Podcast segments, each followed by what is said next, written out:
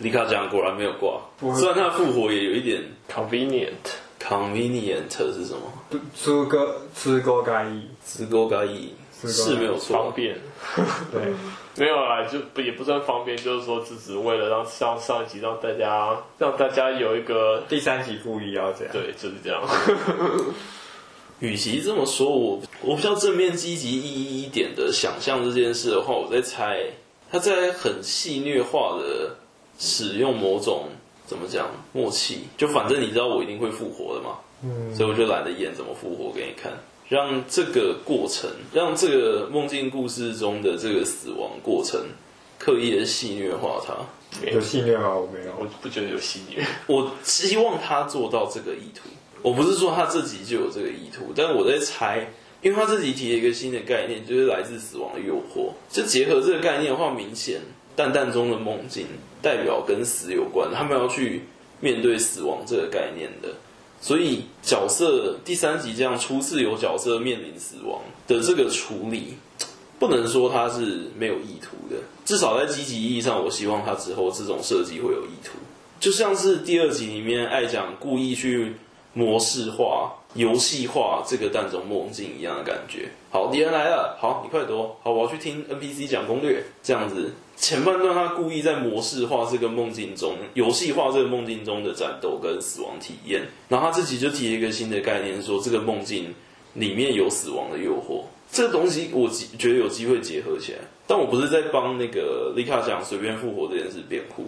就是单看这一集来说，他这个复活确实蛮随便的，都在预料之中，但有点太随便了。但我是说，他复活的这么随便，生生死死的这么随便，在这个梦中世界里面，不一定是没有含义的。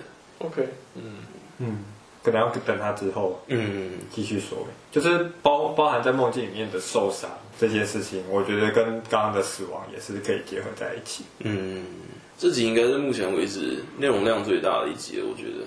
啊，它分成前半跟后半。前半就是衔接上一集丽卡他们未完的偶像偶像粉丝战斗，嗯，然后这边介绍了新的主要角角色，就是某某塔罗他们的平行战斗，而且很很多地方故意把画面剪在一起，他必须要 先规划好，嗯，而且我觉得是十分高难度的。他在第一话一开头就已经先介绍了新的人物，介绍他的性格。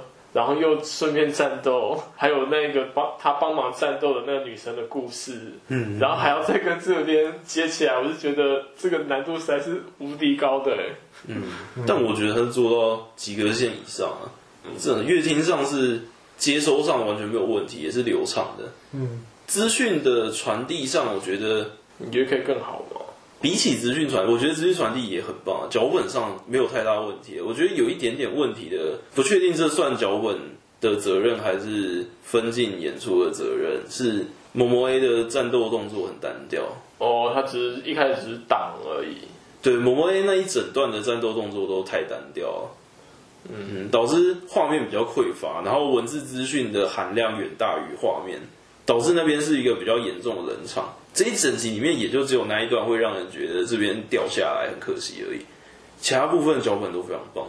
我倒觉得，因为他才刚出场，所以真的不要就是给太多太动态的东西，不一定要华丽啊，但就是他用来说我抵抗、我拒绝你的这个东西，这个概念，他在跟他对抗的，就是他只挡着一个红红的光的墙、光波墙而已。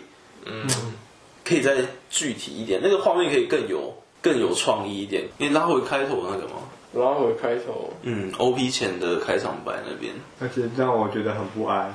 我觉得这个开场白很棒。首先是我们前三集都有讲过的对话模式，嗯，摩 A 从头到尾都一直是一个接收方，他真的有专心在听对方说话，然后他根本不在画面里面，嗯，花了快十几秒的时间都只切在蛋中少女上面，他一直在丢讯息给摩摩 A，然后摩摩 A 就是嗯嗯嗯。这是我们前几话已经定下来的所谓角色有专心在听人家说话的时候会有的回应模式。前三集确立了这点之后，这一集开头用在他身上，你马上就知道这角色的性格了。嗯，他相比前面三个就更加的震惊、沉着、冷静、成熟。然后，对，而且他有点习惯这件事，他跟淡中少女对话的过程稍微有那么一点点不耐烦，还是说不是？他有一种尴尬，就是对对对对对对对，我我我知道你误会我，但是我只能照着这个，就是尴尬而不失礼貌的微笑。对，他在讲自己名字的时候，某某 A 他没有把“会”这个词讲出来，因为那是一个比较女性化的用名字。我好喜欢他们画八字眉啊。就是有点八字眉皱眉头的方式，我好喜欢啊！然后这个整个开场白演出上最厉害的地方，就是最后这一秒，太棒了！你觉得他是为了某某 A 演吗？还是为了这是他的接下来的战斗而演？在这个开场牌更大意义上是某某 A 对于那句话不开心。OK，他说：“哎，你的肩膀好宽哦。”至少在常识上，我们所理解的这句话是称赞男性的，嗯嗯，就觉得很安心。然后对，而且然后某位明显对这句话厌倦了，就是他被称赞的一个他不喜欢的称赞方式的时候，他才第一次明显表露出更明确的情绪，就是八字眉皱了一下，嗯，然后到这边才切了一个远景的那个中景构图，然后整个镜头开始晃，整个列车开始晃，这个场地就是他们的心境世界，OK。这个超赞，嗯，我超喜欢这个开场啊！而且这个开场里面也把很迅速的把这一次的淡中少女的那个情绪快速有效，虽然不完整，但快速有效的爬了一遍。就是她受到了痴汉的侵犯，但她不全然的那么，就是她的情绪很复杂的，嗯，她并不是说我只有害怕跟生理上的恶心感而已。她其实有一点被认同、被肯定、被称赞的感觉，所以他转而就是有一点讨拍拍的感觉，很受害者叙事啊，这个，嗯，真的非常受害者叙事。所以我们前面猜测过说，其实蛋中少女会不会过度丑化、过度极端化自己的经验，然后作为一种受害者叙事来逃避自己的情绪这种东西，我觉得他有在呈现这个。不一定是他的主轴主题，他不会跟你讲说这些少女其实是没有那么可怜啦，这不是他故事主题。但他想要呈现这些少女除了可怜以外的另外一个心境上的面貌。他在第一次遭遇这种性侵犯的时候，他不全然只有反感哦，不不不全然对骚扰骚扰，他不全然只有他有一种作为女性社会期待说你被称赞了，嗯。然后，但是他在引述妈妈的话说：“你会被当成目标，是因为你可爱啊。”他又觉得这样不对。那他这个矛盾从何解决呢？他自己觉得我被当成目标，是不是代表我很可爱？但他妈妈又这样讲的时候，他又希望自己不要那么可爱，有点像那个 Nadeko 一样，嗯，那个 Monogatari 里面的千石福子那样子的讲觉。这样蛮真实的，在不同的场合需要的时候，对自己的对对对对对对对，所以他怎么转换这个严重的矛盾？他向某某 A 讨好，他去跟某某 A 索取这个东西，然后某某 A 明显很熟这种情绪，他给他了，所以这个开场白超厉害，嗯，这台词每一句每一句都很厉害，我超级喜欢这个开场白。那你这样讲，就让我更更能够猜想我们为他。内心面对的那个，不只是对于自我性别认同、对他人误认，然后更更可能是他还要面对自己为了要讨好他人，然后的期待，然后没有呈现真实的自己，让让对方发现表里不合，然后以至于可能走上绝路。我觉得这有可能是他他为了要符合对方的期待而给予对方过多的表演性质的承诺。对，有一点啊，因为他就是瓦达西诺尤里波库讲来，就是比起用女性的自称，我这个样子好像用男性的自称比较对吧？他并不是这样对自己说，哎，他是用反问句，他是用反问句问第二个他拯救的单中少女，就是说我不是故意要骗你的，但我平常给人的感觉，比起用女性自称，我用男性自称好像更适合一点，不是吗？他自己也不想肯定这句话，但他自己知道这句话在他身上。某个程度上是压着他的，我只能这样做啦，不然我还能怎么办？这也是很受害者叙事的情绪，对，所以他就只能向他人索取问号，所以才有反问。哎呀，台词是真的雕的很好。嗯，我当然对这一集有一些地方还是有点扣分的意见，但就仅就这几句台词，真雕非常好，尤其那个开场白，开场太厉害。然后像某某 A 他这种角色又跟所谓传统上多元性别的那种叙事很不一样。他明显知道自己是女性，他对自己的期待应该也是女性。所谓传统意义上女性，他被称赞说像模特的时候，他开心的很，他开心的跟什么似的。所以他是比起性别，在某某这个角色身上更重要的话题是他人的目光才对。嗯嗯，来自他者的凝视，来自他者的期待，我如何形塑自我？我在他人眼中什么样子？他们怎么期待我？所以他穿裤子，然后穿那个，就是因为他觉得他自己穿其他的样子不好看，就是不被他人不符合他人的期待，所以不被人家觉得适合，所以他就把头发剪短，然后然后开始穿得像男生，然后开始讲讲得像男生，就为了符合他人的期待。嗯，穿跟剪头发这两件事，我觉得这一集里面资讯不够，但是讲是很明显，那个一定是自己选的。嗯，在背景上啊，至少这样文本里面没有这个东西。只但是文本里面有一个很重要的佐证是神仙，他在前半段一整段跟所有蛋中少女对话的时候的神仙，还有他最后跟爱讲对话神，对，他最后跟爱讲说话，还有蛋中少女离开之后，他躺在那个月台等待座位区的长椅上的时候，他说：“此盖大用的是完全相反的声线。”嗯，这个是这绝对是有指导过的，这演技上绝对是刻意的，所以就是符合他人期待，应该就是这个角色的主题，很棒，这个角色很棒。那我不知道，就是这跟传统 PDQ 啊的那种里面的那种 Ikemen 女性，嗯哦。的那个角色，嗯，就是比如跟他有个设定传统，说他们常常有主角群里面会有一个平日是帅姐姐型的学姐，然后冷冷的、酷酷的。不太说话，擅长运动，但她变身之后造型是最华丽、最可爱、最公主的那个。而且她面对的心理的压力，通常都是来自于，通常是反而是最传统女性的思考方式。这东西在美少女动画乃至于就是日本的美少女作品里面，应该是角色传统。你觉得？偶像粉丝少女两位，就我以为会出现的但少女会是都是有悲惨过去的，他们他们两个是特例，他们看起来蛮 happy 的。对，他们是为了喜欢偶像一起殉情去死的，而且他们两个也是死的。对，所以让我会觉得说他们两个出现是一个比较偏向工具性的东西，嗯，而所以而是一个特，所以是个特例，一个工具性的特例。对，它相比其他的应该都算特例。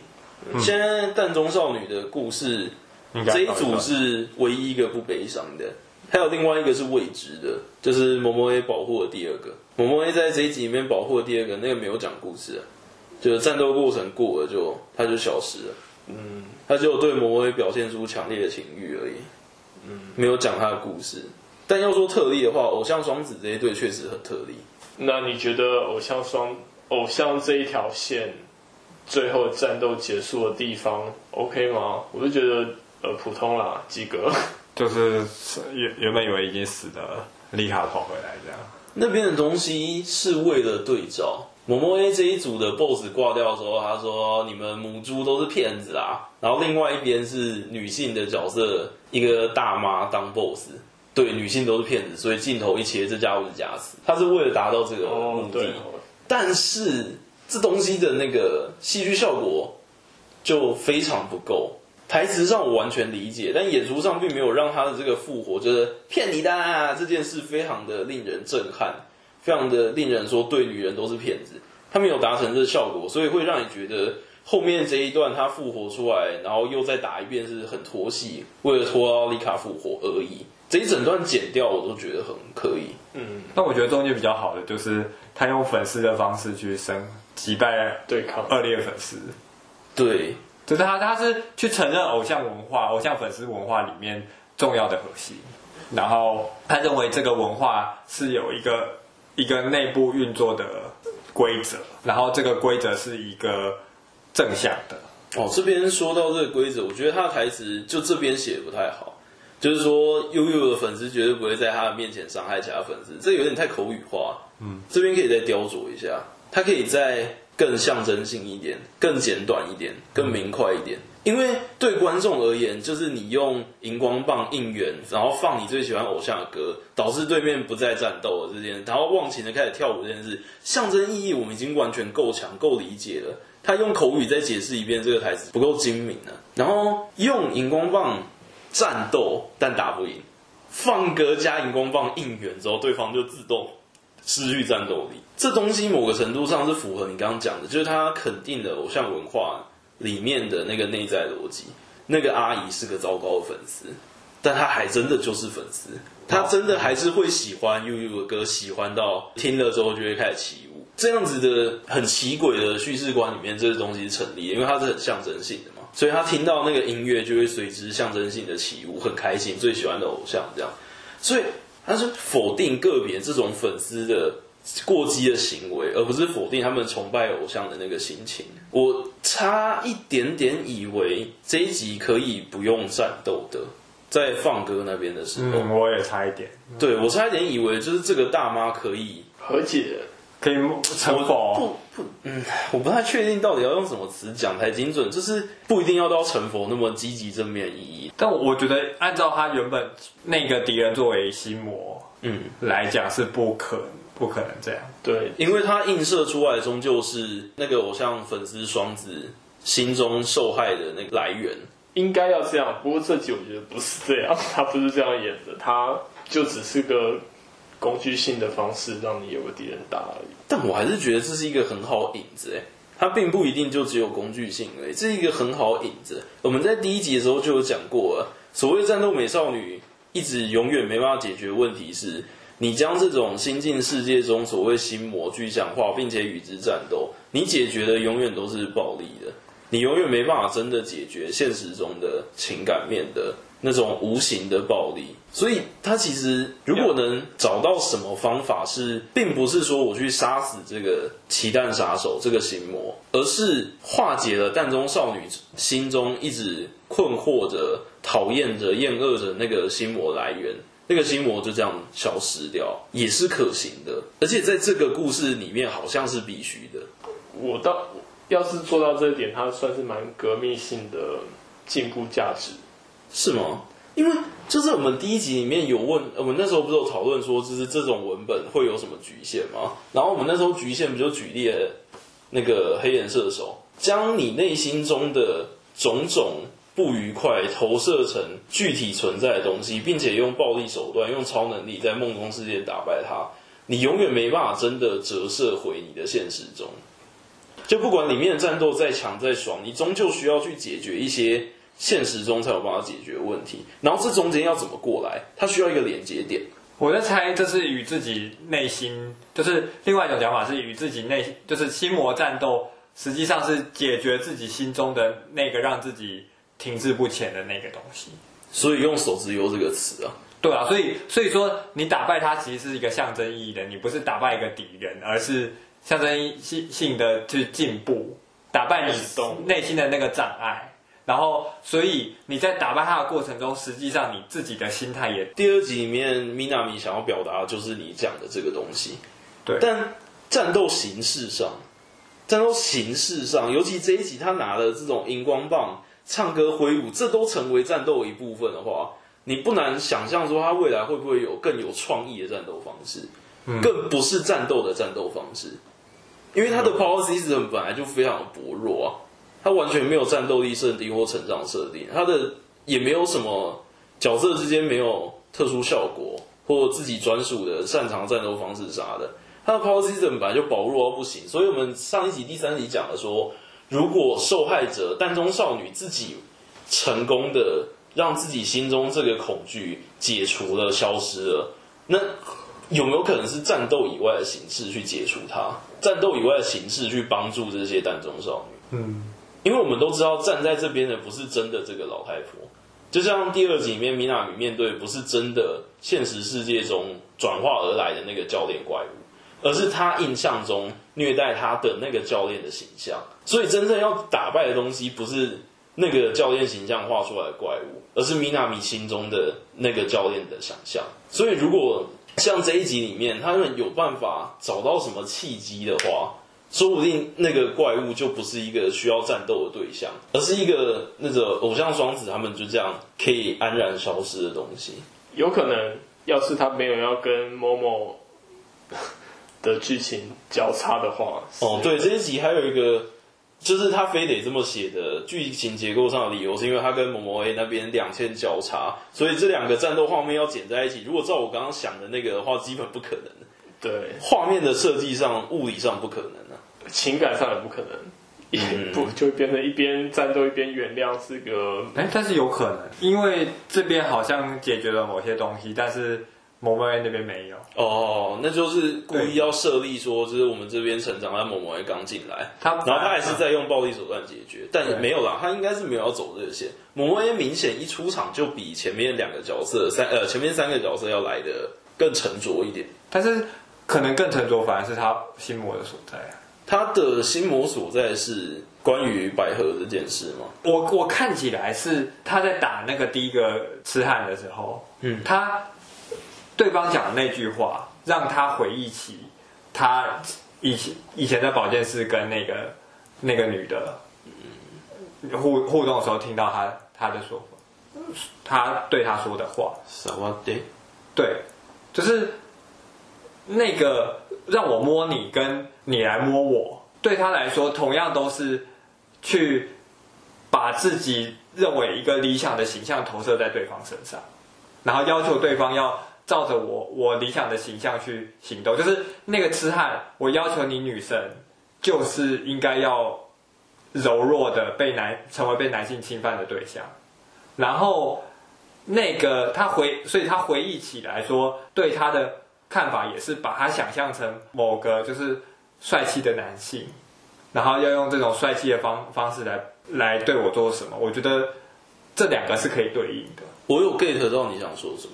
然后这，但我觉得目前的资讯量还不够判断的那么方向没那么明确，因为就是某某 A 对那一次激烈的告白，他是作为什么样的对象被告白还没讲清楚，然后他对那场告白的情绪到底是什么也还没讲清楚，他是开心但不敢接受吗？他是很恐同吗？还是说他不知道自己到底是他是？自我认同不确定吗之类的，这些都是他可能的问题。嗯，我们等以后在他出现以后再说。好，嗯，那我想挑后面，后面比较杂，就是把他们四个人互相交流的地方带出来。嗯，就是因为爱讲的关系，以他为中心，大家不知不觉的聚在一起的那种感觉，就是群像剧的基本基本套路。我比较有疑惑是。他提到男性的自杀和女性的自杀不同，哦，这个东西，这个我也想讲啊，我觉得很，如果如果如果剧情就是要这样讲的话，那我无法接受。但如果那只是那那几个讨厌 NPC 在那边自作主张的话，OK，有可能是这样，因为那些 NPC 又很讨厌啊。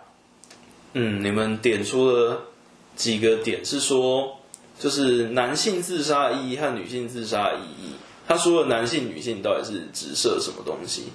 他讲的应该就是传统社会价值上所期待的那种男性，跟所期待的那种女性吧。所以，所以说，就是他是说男性是理性，然后女性是感性的。对啊，就像是说男性是理科脑，女性是恋爱脑，那个就很不舒服。所以在那个环境下，大家无法彼彼此理解啊。怎么说呢？因为 Nelly 也明显做出了反应，他说这边不该有男生。这个庭园，这个秘密花园，买转蛋机的这个地方不该有男性。他第一眼也是把某某 A 误认成男性的，然后他就下意识反应，觉得说这边不该出现男性。所以这个庭园是只服务于某种情绪的人才能进来的。然后阿卡跟瓦阿卡把这种情绪解释为只有女性自杀者才会有的情绪。嗯，意思是说他们四个都想自杀过？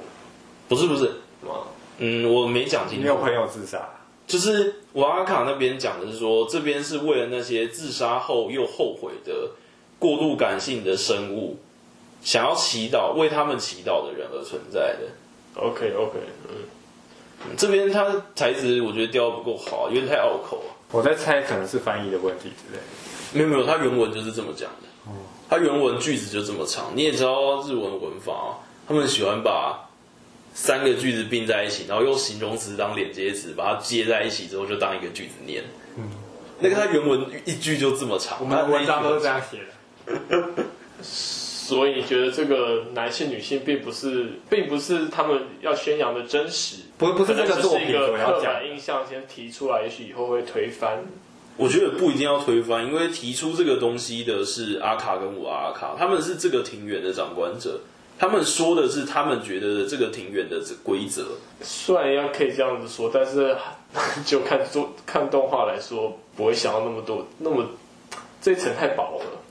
嗯嗯，目前这一层的资讯特别薄，但他提出的又是一个特别具备争议的说法。嗯呀，尤其是这一集里面，他用某某 A 当引子。把性别认同这个问题带出来，然后阿卡跟瓦阿卡给的答案非常的简单粗暴，然后内鲁是本能上有点保护性质的，他的那个提问比较像在自保，就是这边怎么会有男生？不是说好这边只有女性的吗？他有点像这个反应。OK，不过如果要把男女性这个东西拔掉，单纯说他们所指涉的，就是目的性的死亡和感性的死亡。就是你很有目的性的，我要结束我的生命，跟另外一种情绪化的选择自杀。目的性的选择自杀，比如说安乐死，然后非常情绪化的自杀，就像我们平常会干的那种事。嗯，这两个东西确实在心理层面上非常非常巨大的不一样。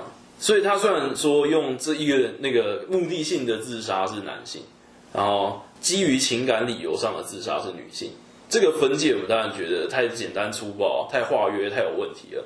但他所说的目的性自杀和情感性的自杀这两件事确实是不一样的。然后他说这个庭园只为情感性自杀的人开放，所以你们就别计较啥性别啦。他也有个为了情感性自杀后悔的孩子要救啊，别计较性别啦。这样，然后所以才会有后面那个妮卡讲的对嘛对嘛，你不该这样，很靠北，很靠北。然后内陆讲就礼尚往来，你刚哈我，我现在也给你哈回去。我同完全同意，这个目的性自杀和情绪性自杀这两件完全不一样的事。如果真有这样一个淡中庭院的话，它确实也应该只为了情绪性自杀并后悔的人而服务才对，没有错。我我觉得这可能也触碰到一个，就是魔法少女类型里面的一个一个类型的问题，就是说，它它好像预设了某种少女的本质性的经验。嗯，然后尽管有许多的里面许多角色都尝试要跳出跳脱出这种性别框架，就是像我们看到那种假小子想要漂亮或想要女性化的这种也想要可爱的东西，或者是有一些、就是、或者是可爱的男孩子也说我会不会有一天能成为魔法少女呢？没有那个那个没有讨论到，我说通常没有，有有有吗？有啊有有这样的吗？可爱的男孩子变成。你回去可以看一下，哪一哪一代有吗？那个有，确实有哈。嗯，蛮近的，两三年前那一代，我忘记叫什么，hug，拥抱。但是这个类型还是有有一些既定的规则，是是有某些问题存在的。嗯，就是他宣宣扬某种普世价值，但是却忽略了里面就是性别的这个本质化的预设，就是。那个嘛，有人会提问说，日系的战斗美少女凭什么就只是美少女，就不能就是日系战斗吗？为什么非得是日系战斗美少女呢？但是少女作为一种经验并运用在作品中这件事情，确实是日系的美少女作品最大的强项。对，我觉得经验就是少女的经验这件事情，我觉得是确实有差异。然后就是作为少女的普世经验和他们共同面临的问题，被内化到美少女作品中。并转化为战斗的这种形态，就是典型的日系魔法少女。这件东西并不直接等于写实社会意义中的少女该有什么本质定义。嗯，对。他们讲了一个新概念——死亡的诱惑。这怎么好像是什么有名的哲学理论啊？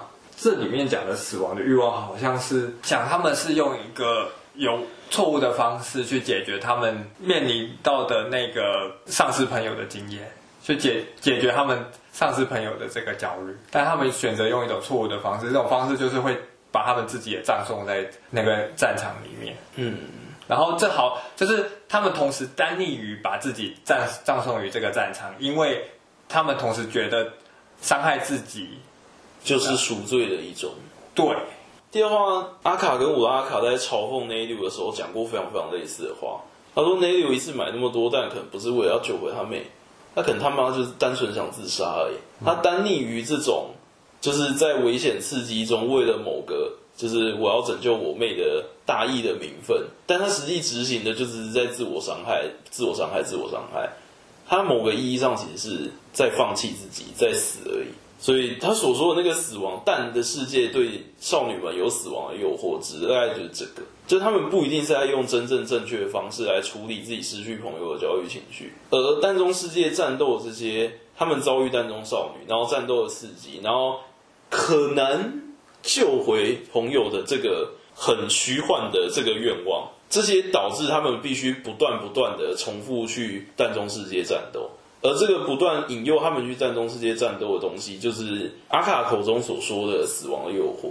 诱因和动机上面是成立的，就是因为我们第二集都推测内绿有可能根本没有那么想要救他妹，他所说的说爱讲不过是因为讨厌现在的自己，所以才会不断跑去战斗。你跑去战斗就只是一种逃避而已。这句话我们推测内绿有可能是在讲他自己，所以他有可能符合他自己所说的，他其实救妹妹对他而言只是次要目标而已。比起救妹妹，他更大程度上是受到蛋中世界的诱惑。他不喜欢现实中的自己，所以他一直往虚构的世界去跑。OK，那差不多到这边啊，死亡诱惑这个这一集丢出来的讯息量还太少了，但至少他们是在提示蛋中世界很他妈危险，没有错。这蛋中世界对少女们有死亡诱惑，嗯，基本就跟大家第一集里面猜的，你们一直去蛋中世界打着打着人就没了，是差不多的猜测，所以。他虽然用了一个比较艰涩的词汇，不过大体而言，在剧情上是符合我们的预设的。你刚不是要讲说第一集它作为一个有点类似广告一样的宣传片？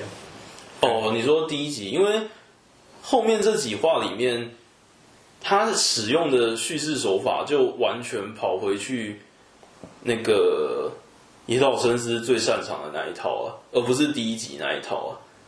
有差别在哪？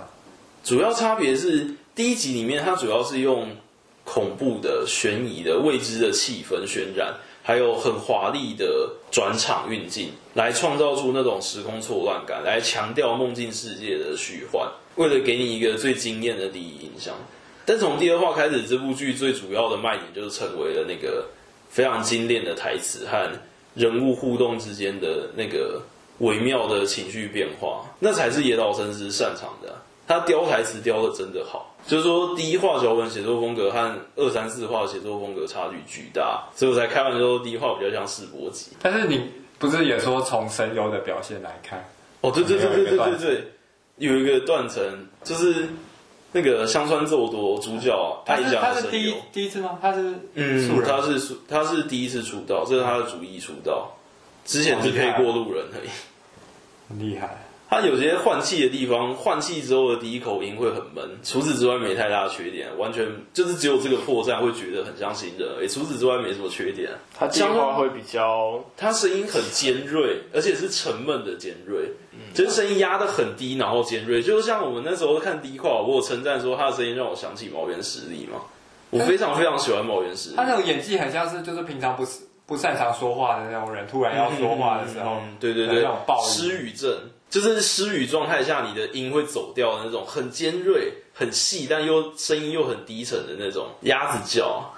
对，但就是业界那个声优业界不喜欢毛原实力的黑粉都会说他是鸭子叫。啊，像我非常喜欢，我就会觉得那一套演出很棒。然后他在香川奏多在第一话里面有很明显这个特色，尤其是在他自己房间内对话的时候，他进到梦中世界就是一个开普通的开朗女孩而已，但他在现实世界里面的时候，会用那一套很不一样的。发声方式来演绎爱讲这个角色，然后到第二集开始他就完全舍弃这个。他第二集开始就再也没有出现过他第一集用的那个鸭子声的演技了。我在猜有可能是因为第一集的脚本风格跟后面几话差距太大。他第一集看脚本风格，嗯嗯，应该要这样演。然后第二集开始看一下，不对哦，好像不该这样演。嗯，所以他第二集开始就没有再使用那个沉闷而尖锐的闷音来表演了。而是用比较正常的，他擅长的这种开朗少女的音。不过，虽然话是这么说，但是导演应该还是该给个他觉得的方式，所以这也不是他的对，不全然是声优的功劳，肯定是导演、导演、制作人、制作进行，然后还有音响监督，全部所有人都要参与进讨论这个东西的，对啊。其实声优表演的优秀，不全然会归咎于声优个人而已啊，只是可以感觉到，但是没有到那么不同。我觉得超不同嘞。我觉得他从第二话以后开朗了许多。嗯嗯嗯，主要还是那个讲可爱嘛。我有那么可爱的朋友，我也会很开朗。好，就先这样吧。哦，说到那里，他的那个社长大人设定傻小，那个要拿来用在哪里啊？怎么突然冒出来这设定啊？很可爱啊！这设定在剧情上会有使用的意义吗？我很好奇，就他要用要用在哪里啊？不是，可能大概率是要讲他家庭背景的时候才用到。我猜、嗯，在那之前大概都会是一个迷之大小姐设定。对，啊，十四岁社长。十四岁小舅的死，对啊，九六赛小舅的死，自我介绍哦，好霸气。好，那我们就先到这里吧。